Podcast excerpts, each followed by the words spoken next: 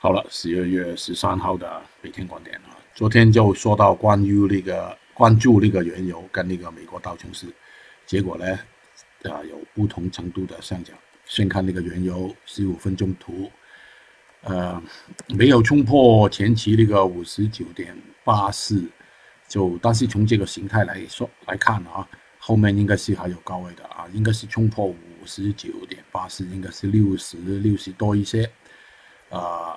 但是每一次创新高呢，都有不同程度的回调了啊，这个需要关注。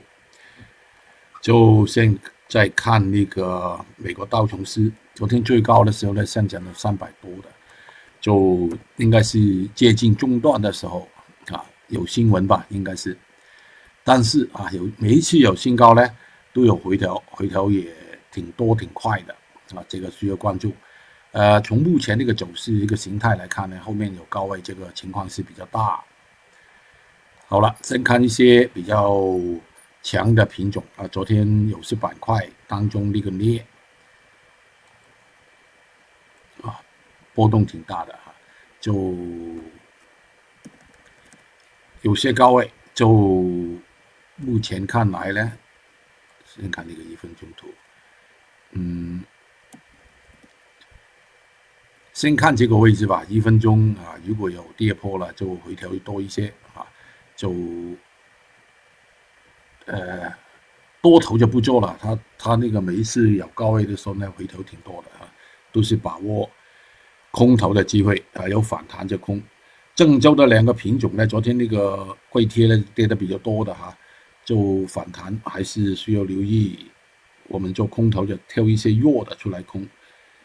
有黑色类呢，就后面啊，应该是有高位的啊。这个数浪数出来应该不够数，六百六十几，就等吧。如果有呢，就在上面设定来做，还是维持在空头的策略。呃，不要跟车太贴了哈。那个黑色类的叶卷啊，虽然目前啊，虽然现在看来呢，后面有高位的机会大，但是每一次高位呢都是不多啊。螺纹钢情况也是啊，虽然虽然那个走势还是不错啊，但是高位的回调压力也挺重啊。就弱一点的黑色类呢，就是那个焦炭维持空头的情况，但是我相信啊，它应该拉高一段吧啊，就没有见到这个位置之前呢，保守一些。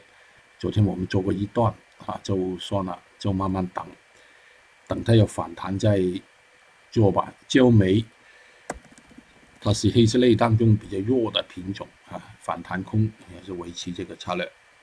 就其他的没有什么好看了，在盘中才定吧。昨天也做过一段的那个苹果，苹果应该有高位，再有高位的时候再定吧。嗯，呃，最近呢早上呢我没太多时间啊，所以呢就。不放图了，只用那个视频啊剪一下，啊，今天还是维持这个啊策略。开盘之前没有太多的设定，我们主要是看在盘中啊来定策略，就愉快。